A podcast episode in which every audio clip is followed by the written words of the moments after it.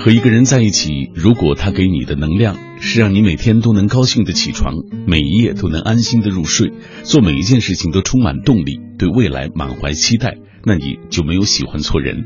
最合适的感情，永远都不是以爱的名义互相折磨，而是彼此陪伴，成为对方的阳光。无论是爱人还是朋友，当然，朋友当中还有一种就是明明对你很好，但他的话说出来却让你怎么听都觉得不舒服。对，这就是毒舌朋友。今天晚上我为大家介绍的这本书叫做《你都不配我毒舌》，听着书名就觉得挺狠的。这是编剧、青年作家金国栋的最新作品。这本书曾经在《萌芽》杂志上连载过，引起年轻读者的广泛关注。小说中的故事笑中带泪，也引起过很大的争议。所以今天晚上我也电话采访了在上海工作的金国栋，请他来跟我们分享这本书里的故事。今天晚上的话题也来说一说你身边的那些毒舌朋友吧。其实我们身边好像都有啊，比如说今天，呃，我和李志在微博当中，呃，他说我胖啊，我说他抠门啊，我们就是因为呃关系好啊，可以这样呃来彼此说来说去的。呃，今天我们也请大家来说一说你和你的毒舌朋友之间的故事。联络小马的方式还是微信和微博。微信的参与方式是微信公众平台上搜索“小马读书”这几个字的拼音。微博参与的方式，新浪微博中搜索“品味书香”或者“小马 DJ”，你就可以在我的直播帖之下给我留言。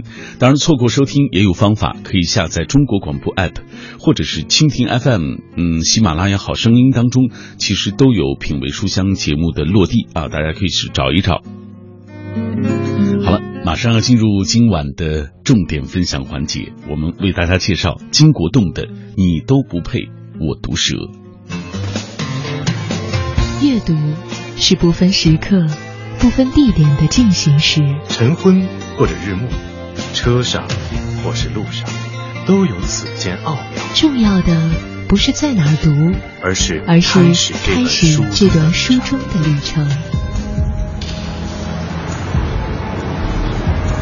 每晚九点，喧嚣褪去以后，品味书香，分享书里故事，品味书外人生，就在 FM 幺零六点六六点六。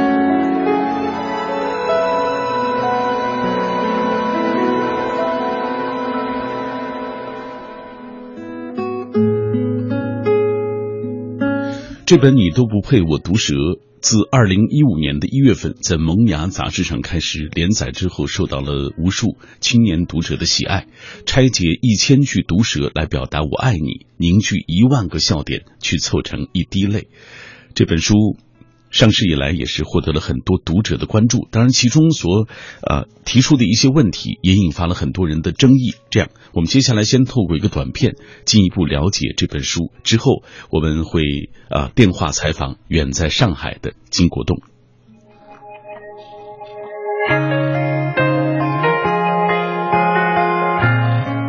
你都不配我毒舌，是职业编剧、作家、萌芽超人气作者金国栋的。半自传体小说，自二零一五年一月在萌芽上开始连载，拆解一千句毒舌来表达我爱你，凝聚一万个笑点去凑成一滴泪。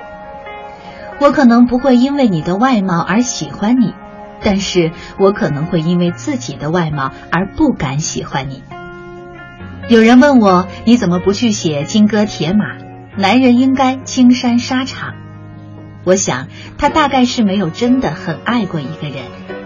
爱一个人，时时是刀光剑影，处处是胆战心惊。有人说，在心爱的人面前不小心摔倒就能在一起，可是我的摔倒只会让你觉得地震般的恐慌。我们嘲笑飞蛾扑火，殊不知，只飞在温凉月光里的翅膀慢慢老去。不过枯叶一片，沧海一粟的无聊，又怎比得过杯水起浪？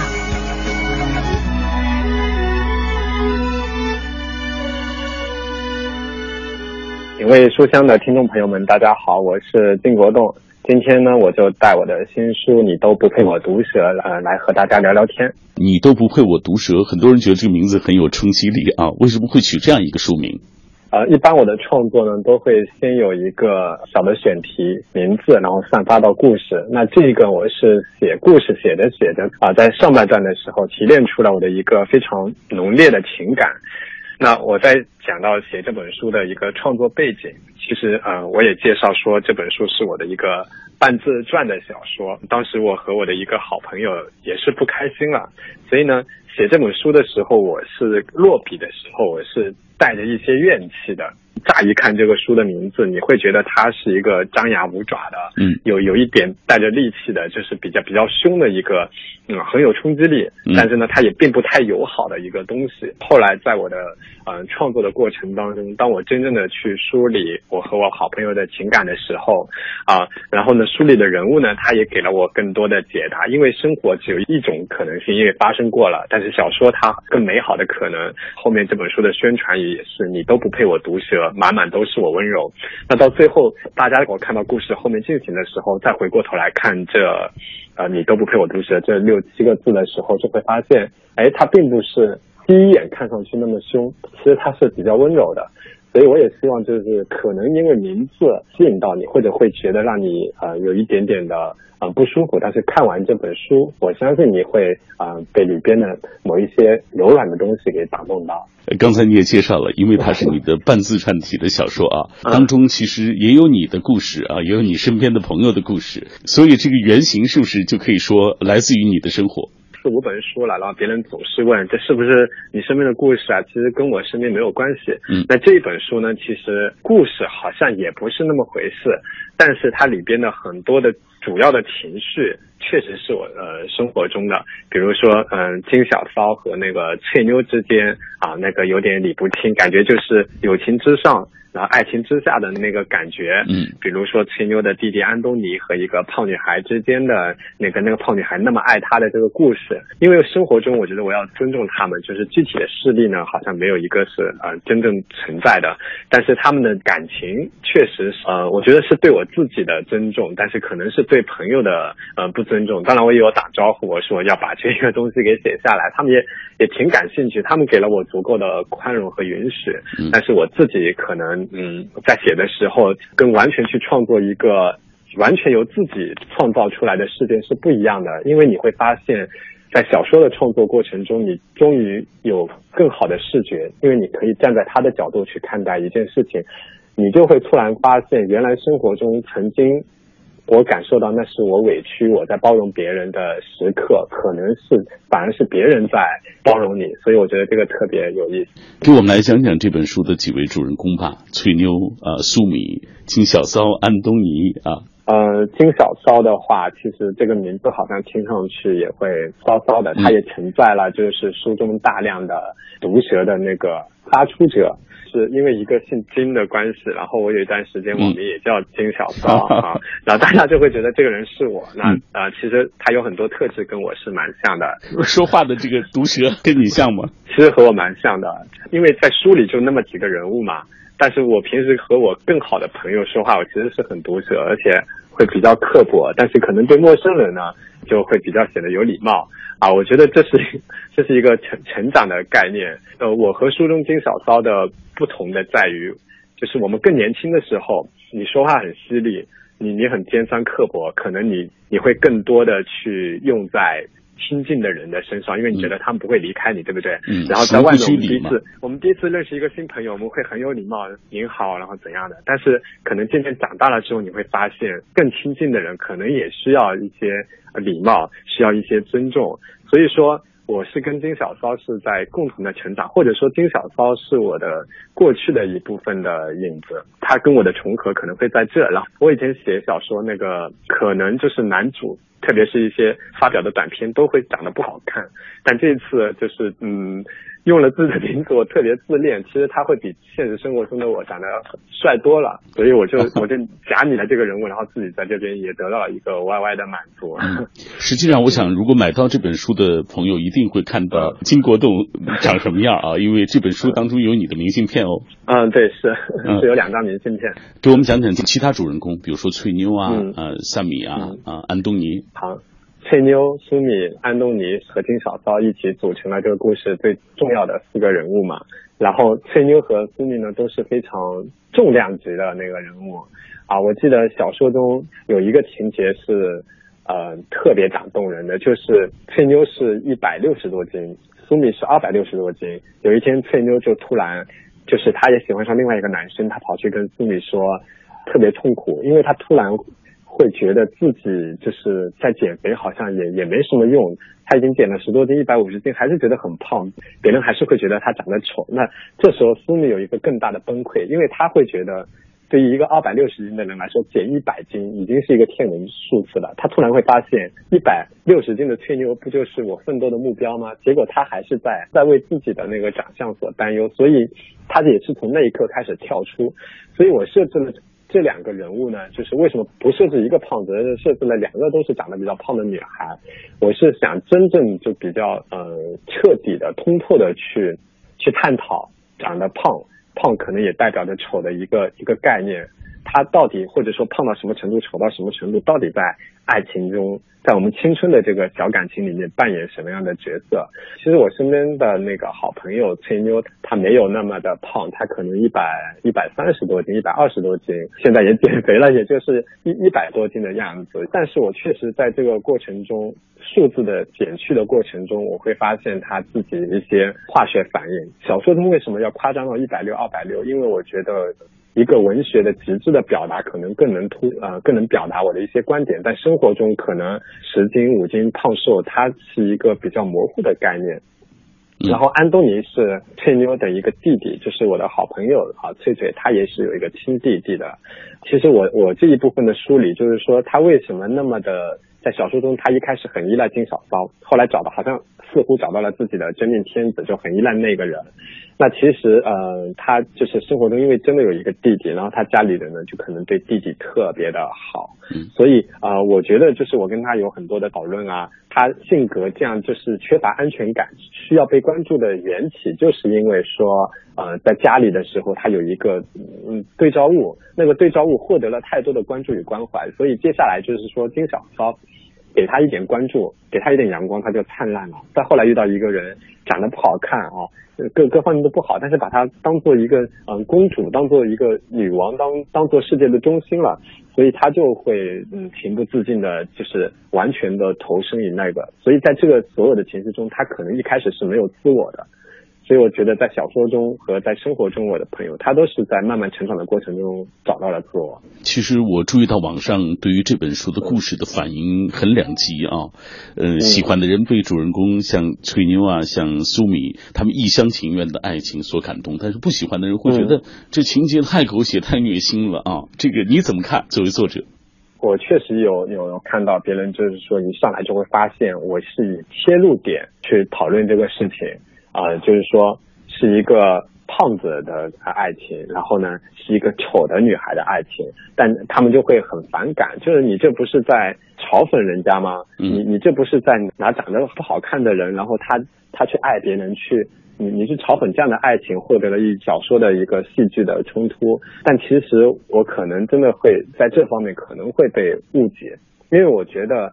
大家就是往后面读的话，你也会看到一句话，就是长得不好看的人也有好看的爱情，反而那些长得好看的人，他可能上帝是公平的哈，他可能他的爱情就不会那么的那么的幸福。我希望从一个我跟随着这两个长得不是很好看的女孩切入到他们爱情，他们可能会不会因为这个男生的外貌去喜欢这个男生，但他们。在那个时候，确实因为自己的外貌而不敢去喜欢那个男生，但是不敢归不敢，当你真喜欢上的时候，一开始被自己的外貌所呃禁锢住了。那我觉得这种无助、这种彷徨是每个人都会有经历到的，因为我们说女为己悦者容，在我们一开始的时候，我们喜欢上一个人，我们开始去去打扮，开始去提升自己。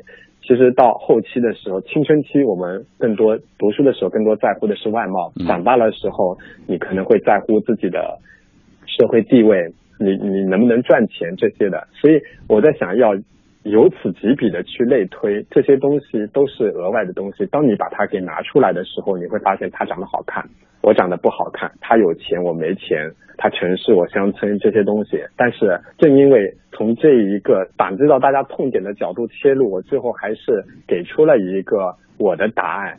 这些都不重要，重要的还是呃两颗真心，重要的还是你找回了自己，你自己在这个世界上有坐标，而不是别人评定你好坏美丑，你才有真正有平等的机会和那个勇气去爱另一个人。所以就是说，嗯，有些人很喜欢，因为他很酣畅淋漓，因为他可能呃平时没有这个外貌的烦扰，嗯，就是可能他在生活中也得到了别人更多的一个优待，所以呢。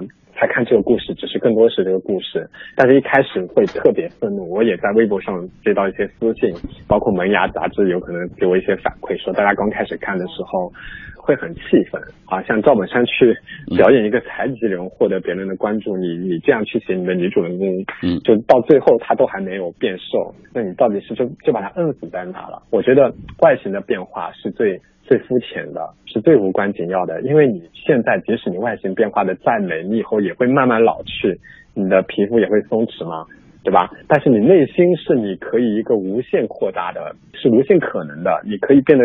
更强大，嗯，你可以变得更坚韧，所以我觉得希望嗯读者朋友们能够 能够收起一开始的误会，能够了解到后面的这些，嗯，恰恰是通过这个很很具有争议性的这个点开始的这段故事，也探讨了这个所谓外貌协会在年轻的时候的这种外貌协会和他们对于爱情的慢慢的这种认知啊，品味。作者金国栋，笔名唐木，职业编剧、作家。一九八八年出生于浙江台州，毕业于上海戏剧学院戏剧影视文学系，曾获第九、第十一届新概念作文大赛二等奖，十二届新概念一等奖。二零一一年获上海市优秀文艺人才奖，已出版畅销小说《Sorry Sorry》、《双鱼》、《红楼记》等。目前更多精力专注于电视剧编剧，参与编剧的电视剧《爱的创可贴》《杉杉来了》于江苏卫视热播，其中《杉杉来了》网络点击量超二十亿。参与编剧的电视剧《何以笙箫默》于二零一五年一月在江苏卫视、东方卫视、爱奇艺热播。那刚才我们听到的就是金国栋对于这本书当中啊，包括对于大家的这个质疑的一个回应。这样，我们接下来打开这本书。今天我也做了一些呃提前的一些工作啊，我请了我的同事任杰和肖路来为大家啊，我们共同为大家来演绎其中的片段。呃，这一段是开场部分，金小骚来看望翠妞的一个场景。翠妞的男朋友何苦？已经快一百天没有联系他了。算了算，到一百天的时候，正好又是他们在一起的第一千天。三年多了，每一次吵架、打架、决裂，都像是一座座桥墩，日子倒像是软绵绵的桥身。就这样绵延了一千多天，百足之虫，死而不僵。不死的爱情真的很可怕，拥抱冷了，接吻凉了。拉手却像是烫的，不小心手碰到了一起会马上弹开。当然，这次冷战人在异地，牵不到他的手。翠妞是按照月经周期来计算时间的，何苦的消失就像是停经一般，让她心烦意乱。对任何的异地恋来说，也许关怀与温暖鞭长莫及。但是冷漠与疏离却可以翻山越岭而来。一百多天，翠妞用热脸去贴何苦的冷屁股，屁股到底没热，脸倒是臭了。翠妞觉得自己的忍耐到了极限，但是也没有办法爆发，因为他不爱你了。你一哭二闹三上吊，都只是属于你自己的独角戏。而且要找到一根能把翠妞吊起来还不断的绳子，这还真比较难。毕竟是一百六十斤的肉身呢。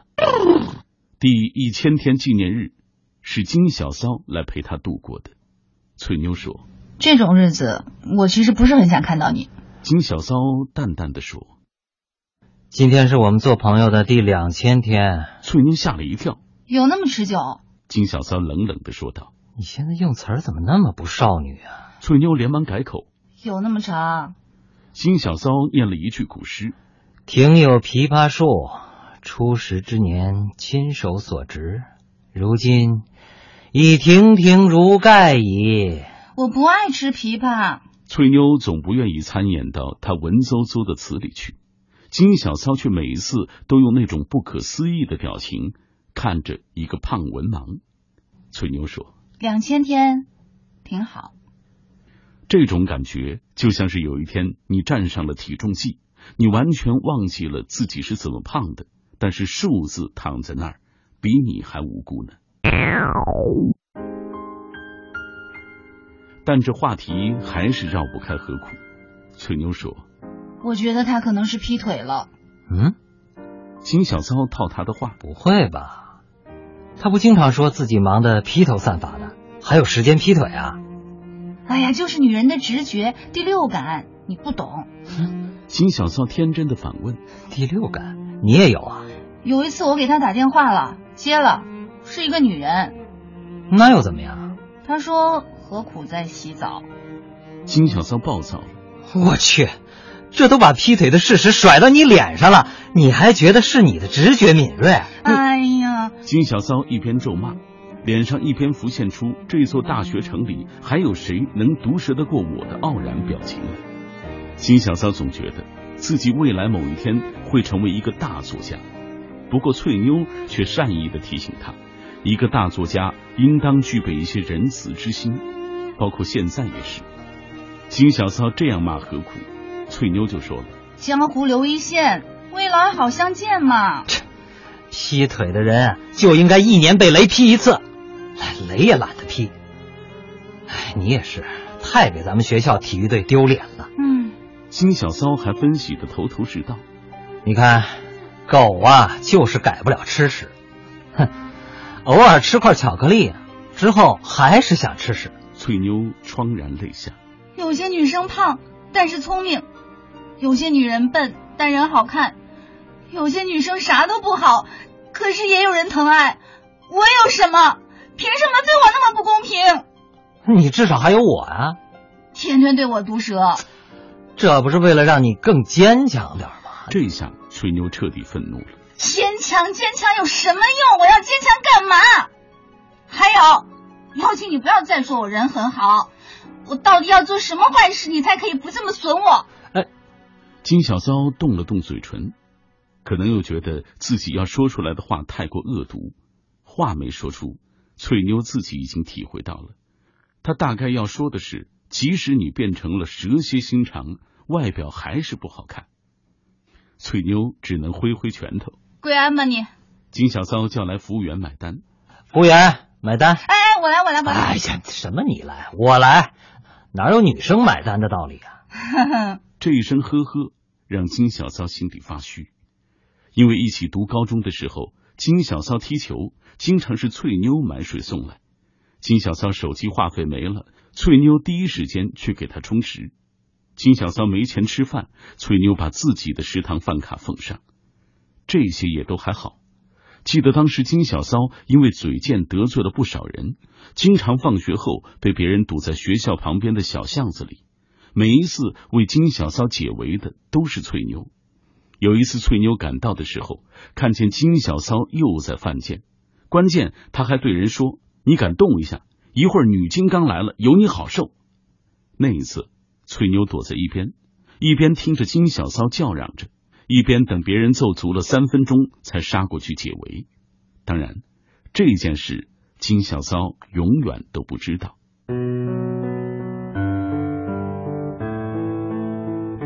电光火石间。翠妞买了单，她说：“好了，我那么丑，你还与我做朋友两千天，所以理应我买。”金小骚竟然不反驳，连礼貌性的一句“你不丑”之类的话都没有，只是讪讪的说：“那我请你去喝东西吧。”哦，我一会儿还有约呢。谁啊？关你什么事儿啊？金小骚从钱包里摸出了一个安全套，递了过去，给。啊？干嘛？拿着。放钱包里，旺财的，拿着，这是礼物。拿这个给你。翠妞扔了一个 BV 钱包过去，彼此彼此。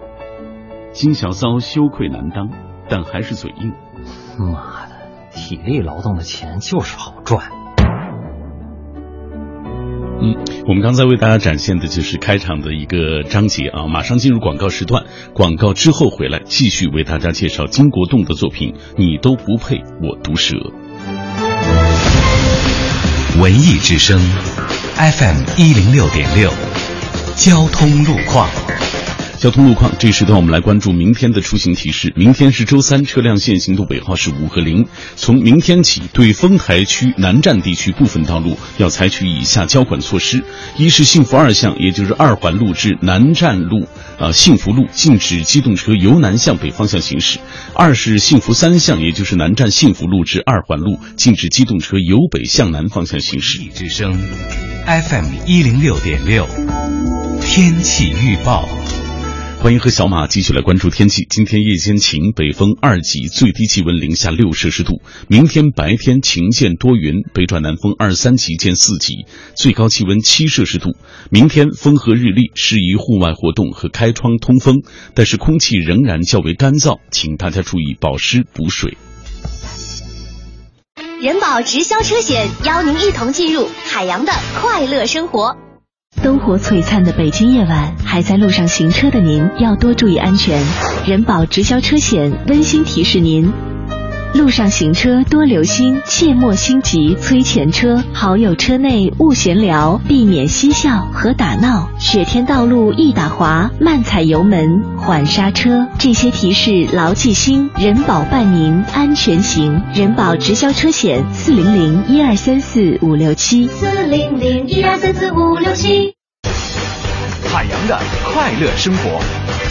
昨天我在那看重播呢，他就跑过来问我说：“老公，老公，我是不是你最漂亮的老婆呀？”此刻我知道，如果我回答是是，他会说：“那你还有几个不漂亮的老婆呀？” 如果我回答不是，他会说：“难道在你心里我丑？”所以权衡之后，我非常自信的告诉他：“亲爱的，我只有你一个老婆呀。”结果呀。事实证明，女人的思维永远无法理解，因为她居然生气了。她说：“那你还想有几个老婆？”想要更多香料，敬请关注每晚五点海洋小爱为您带来的海洋现场秀。海洋的快乐生活由人保直销车险独家冠名播出。电话投保就选人保。四零零一二三四五六七。中央人民广播电台文艺之声 FM 一零六点六，生活里的文艺，文艺里的生活。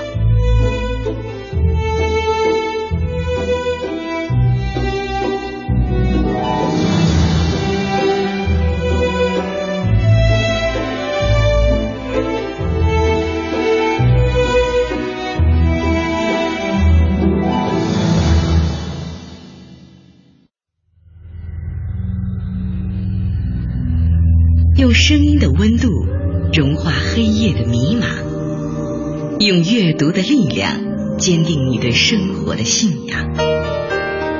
每晚九点到十点，品味书香，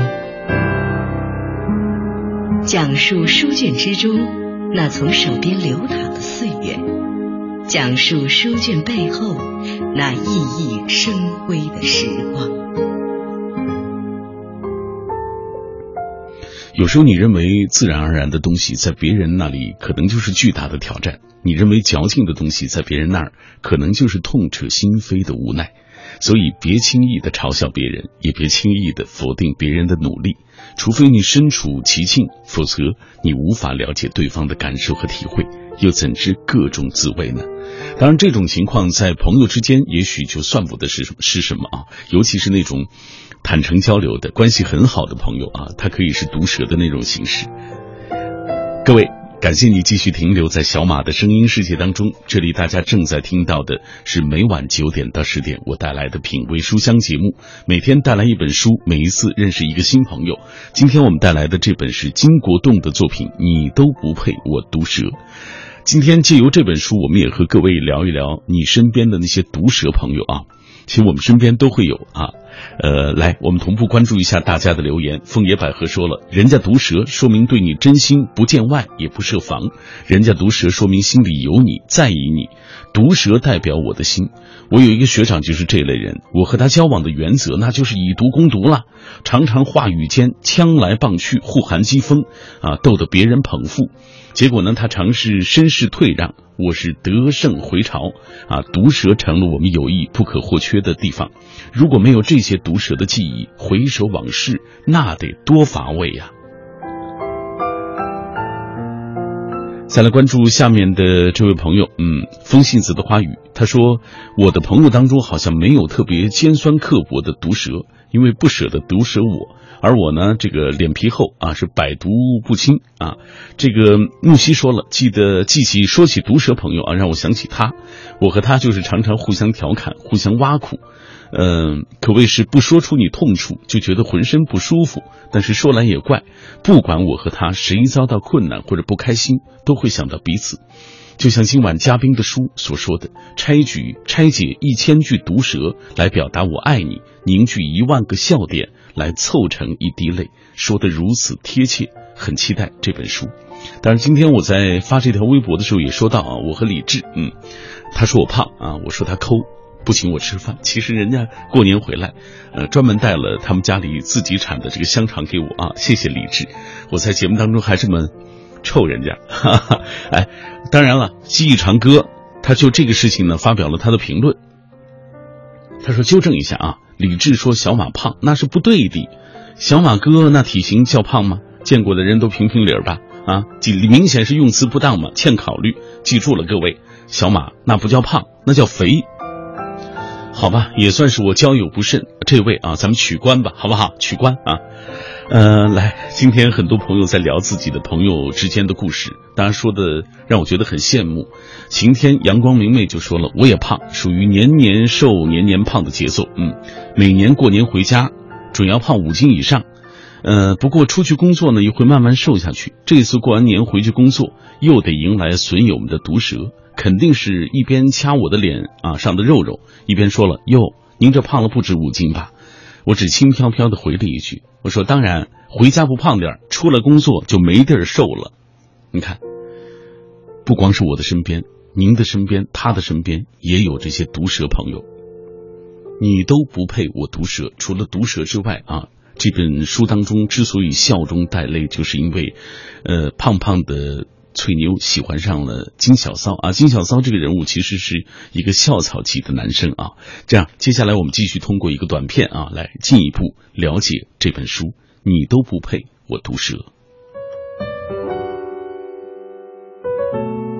你都不配我毒舌，是金国栋与《萌芽》杂志连载的年度重磅小说。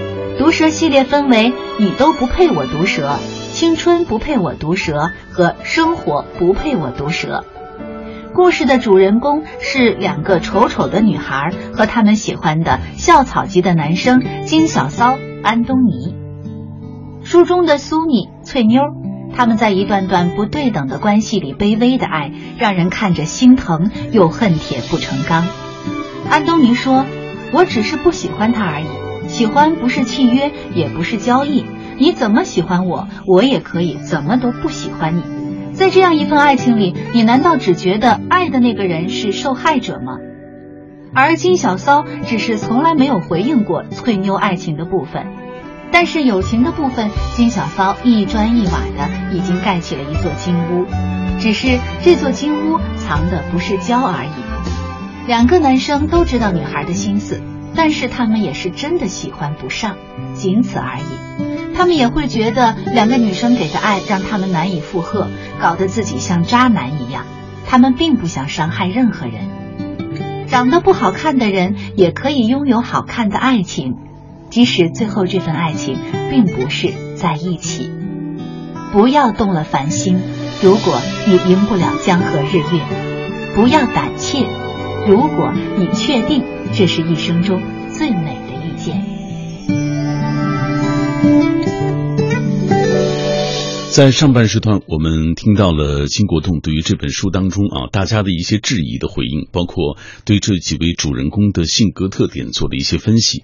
接下来，我们继续来听金国栋介绍这本书当中的内容。他对于男主人公，对于这几个胖女孩给他们的爱啊如何看待？来，我们继续来听他说。那你怎么看这个金小骚和安东尼他们这两个人对这个呃翠妞啊，对苏米的这个感情啊？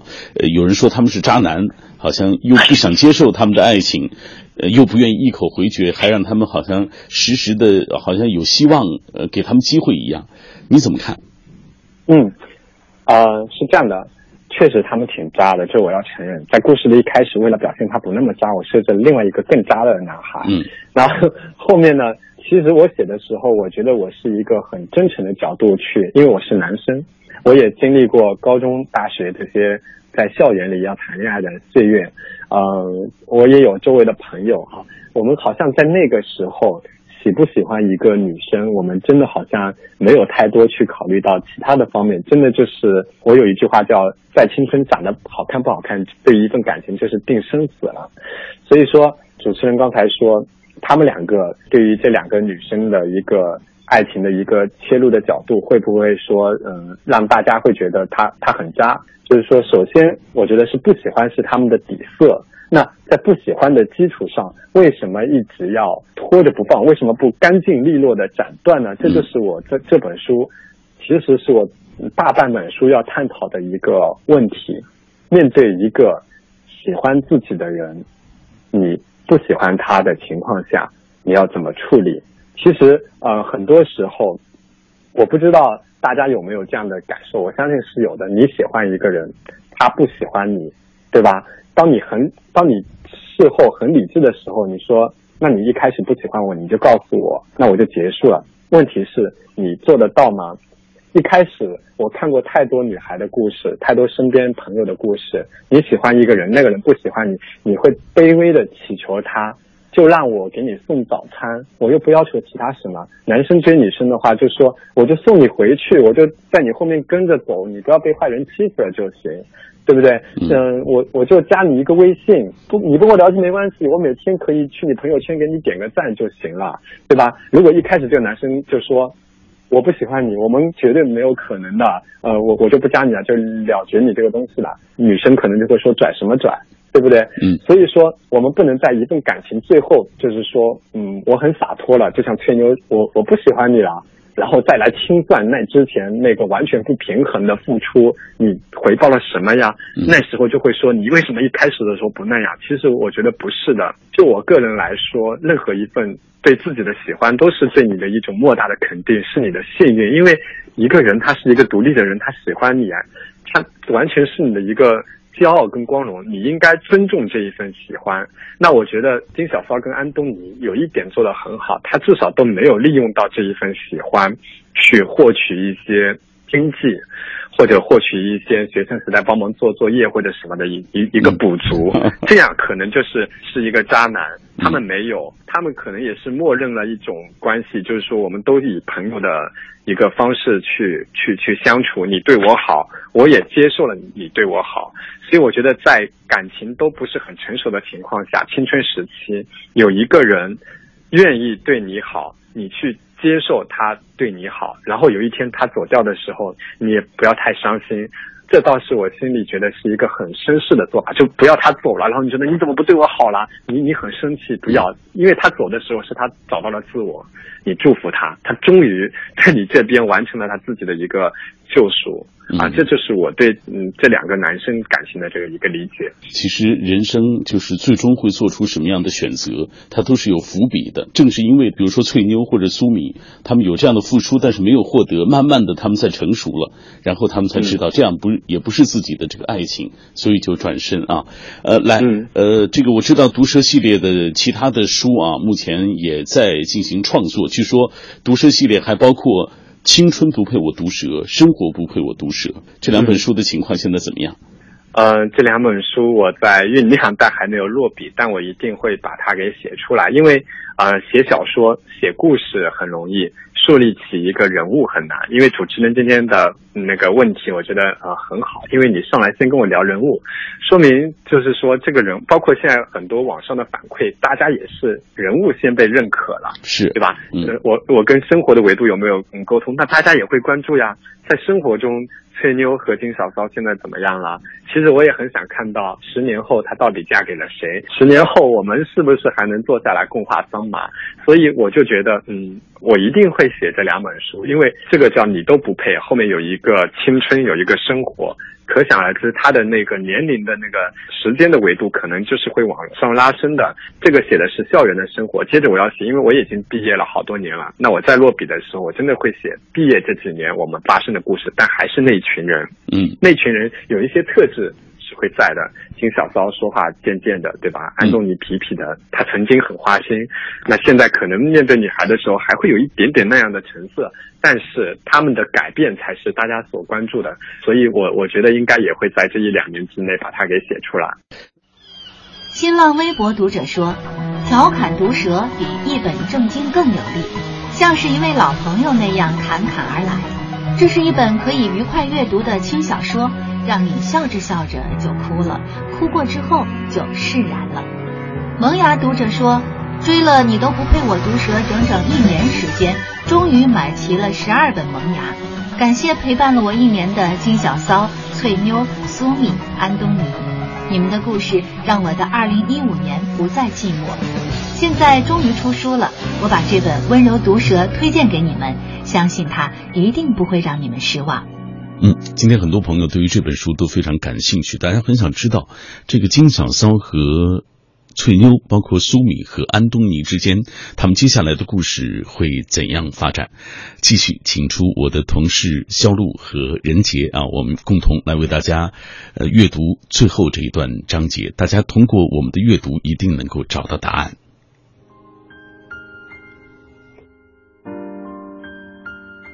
金小骚再次醒来的时候，安东尼、秋秋守在床边。金小骚扫了好几眼，孤独的闭上了眼睛。安东尼说我不确定要不要告诉他，所以他到现在还不知道呢。：“金小骚又睁开了眼睛。我以为到这会儿了，会有很多人来看我的，至少见见最后一面吧。”安东尼惊讶道哎，不是吧？你要出国啊？：“秋秋的脸上也是一紧。”金小骚说不折腾那个钱了，就这样吧。这辈子我爱过，恨过，潇洒过，这样也挺好。对对对，干嘛出国呀？我走之后，嗯，不是说不走了吗？：“秋秋算是明白过来了。”她微笑着走开了。金小骚拉着安东尼坐下。哎，我一直是挺毒舌的吧？哼哎，你的心是善的。金小骚挺受用的，点了点头。安东尼说不过你呢，这毒舌起来还真是挺有水准的。有些人啊，心比你狠，冒的画风也比你狠，但是说出来的话没你有意思。安东尼，你知道我说过最毒舌的三句话是什么吗？嗯，你说，那时候你问我有没有一秒钟喜欢过你姐，我回答你说 never。所以你觉得其实是有那么一秒钟的，或者更多的时间是喜欢我姐的，对吧？不是，到现在我也没有一秒钟喜欢过她。但是我觉得有些东西意思在心里，大家都明白，只是我不应该说出来，何必要说出口呢？嗯，那第二句呢？第二句是“老死不相往来”这句吧。我跟你姐可能是真的相忘于江湖，马上阴阳两岸了。但是说那种话又有什么意思呢？唉，我不该说那句话的。那第三句呢？金小骚却突然想到了什么，跳开了话题。哎，安东尼啊，我能不能拜托你一件事儿？你说，拜托你的事儿，就是我手上那点钱，我想分一分。怎么？你要发红包啊？你说红包，那也算是红包吧，可能有点大。哎，红包大点没关系，我们辛苦拿就是了。这个红包啊，三百万。在安东尼还没来得及给出任何反应之前，金小骚把一本存折递给了安东尼。那，你翻翻。这这，哎，你这是干嘛呀？花式炫富呀你？有什么好炫耀的呀？这是我之前买彩票中的，我也没来得及花。你早说呀，我们帮你花呀。这三百万呢，我想好了，给你三十万。剩下的两百七十万，给你姐。我靠，你认真的？你觉得我是开玩笑的吗？那，那我有点不理解了。我和我姐的差距也忒大了点吧？你跟你姐没差距。你姐两百七十万，这三十万给你，是封口费。什么？封口费？没错，你可不能告诉他这是我给的。为什么呀？为什么哪个呀？为什么给你那么多？还是为什么要封口？那你都回答一下嘛。你们家那么重男轻女，我觉得你姐以后肯定活得不好，我也帮不上忙。这点钱呢也不多，反正给谁不是给呢？你姐那么胖，那么笨，还那么丑，所以你想在不让她知道的情况下把钱给她？密码呢，就是她的生日。安东尼还没有来得及道谢，医生进来了。金小骚突然觉得有些累，闭上了眼睛。带头的那个医生过来看了看金小骚，语气并不那么好，问了一句：“哎，病人放屁了吗？”金小骚有些愤怒的睁开了眼，看着医生。医生又问了一句：“问你呢？”金小骚没好气的回答：“切，我放不放屁关你屁事儿。”医生这下反而笑了：“切，关键是你不放屁，你吃不了饭啊！”金小骚觉得很荒诞，他看了一眼安东尼，可是安东尼好像很平静的样子。这时候，金小骚又听见旁边的医生向旁人介绍说：“阑尾炎手术之后一定要放屁，放屁就说明你的肠道功能已经正常了。”可以开始进食了。医生又过来对安东尼说：“哎，呃，病人家属啊，你看着你这朋友啊，等他放屁了，按服务铃，护士会给他送来流食的。”。医生走了，秋秋不知道是什么时候离开的，可能是刚刚分配遗产的时候自己分文不得，负气而走的吧。不过金小骚与安东尼都没有在意。医生走后，金小骚的眼神变得凌厉起来，凌厉的眼神落在了安东尼手中的存折上。安东尼一抖嗦，将存折递了过去，却也没有松手。金小骚的手伸过来，稍微用力，到底将存折夺了回去。金小骚问安东尼：“安东尼，你一开始就知道我只是阑尾炎？哼，你不会才知道吧？我怎么会知道？”行了，你走吧。嗯，金小仓，所以你刚才唧唧歪歪一大堆，是以为你觉得自己得了绝症了？以后你还是叫我金喜人吧。你们嘴里的那个金小骚已经死了。哎，你还别说，刚才你托孤的这一段还是挺感人的。你这心里压根就没放下我姐呀？是啊，没放下，她的骨灰盒就放在那儿。满意了吗？你们这两个人呀，你们这两个人让我怎么说呢？行了行了，你走吧，我一会儿就要放屁了，不想臭着你。你就不想知道？听说你阑尾坏掉之后，我姐都做了些什么？我不想知道。那我就不说了啊！靠，我不想知道，你就不说给我听了？哎呀，得得得，告诉你，我打电话给他说你生病了，直接被推进手术室，他挺着急的，问我你哪里坏掉了。我说你阑尾坏掉了，你猜我姐怎么着？我不想听。哎呀，我姐当时就挂了电话。我还以为啊她是真的不顾你的生死了，结果半小时之后她打电话过来，你猜怎么着？她已经在医院里了。金小骚想到自己像傻瓜一样躺在床上的时候，翠妞可能来看过了，而且自己那么狼狈，这简直是最大的耻辱。安东尼接着说：“他对我说啊，你们两个血型是一样的。”然后他就问我，医院找到匹配的阑尾了没有？如果没有啊，他可以把他的阑尾让给你。安东尼憋着把这段话说完，实在是忍不住笑。金小骚也算是听懂了。说实话，金小骚是有些感动的。如果是其他人说出这样的话来，肯定是开玩笑无疑了。但是翠妞这么说，她那么笨的人，应该就是真的了。她当然不知道阑尾坏掉了去了就好，医生们经常说这个器官可有可无的。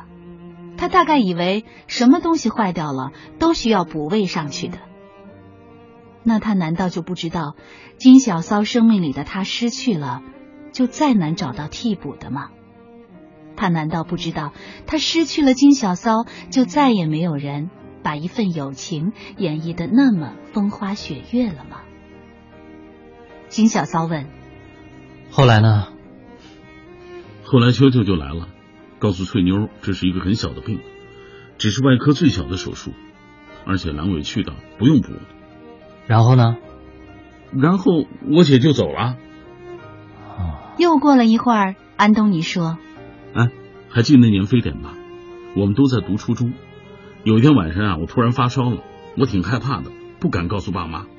然后呢，我就去找我姐，她听说我高温，直接关门。我还是硬闯进去了，在她脸上猛亲了好几下。她呢，不得不和我一起去了医院。”那一路上哭哭啼啼的，对我简直那是恨之入骨。金小骚淡淡的点评道：“哎呀，你可真够贱的！哎，金小骚，我姐不是那种对自己的生命完全无所谓的人，她也是贪生怕死的人，她也是一个普普通通的人。可是她为了你，真的是生死不顾啊！”这个场景啊，大家已经了解到了。其实也一窥这个结尾到底是什么样，大家心里有数了。各位，今晚的品味书香节目，我们为大家介绍的是来自于金国栋的《你都不配我毒舌》。以上就是今晚的全部内容，谢谢各位的收听。还有很多朋友的留言不能够读到了，向您说一声抱歉。明晚品味书香，我们继续吧。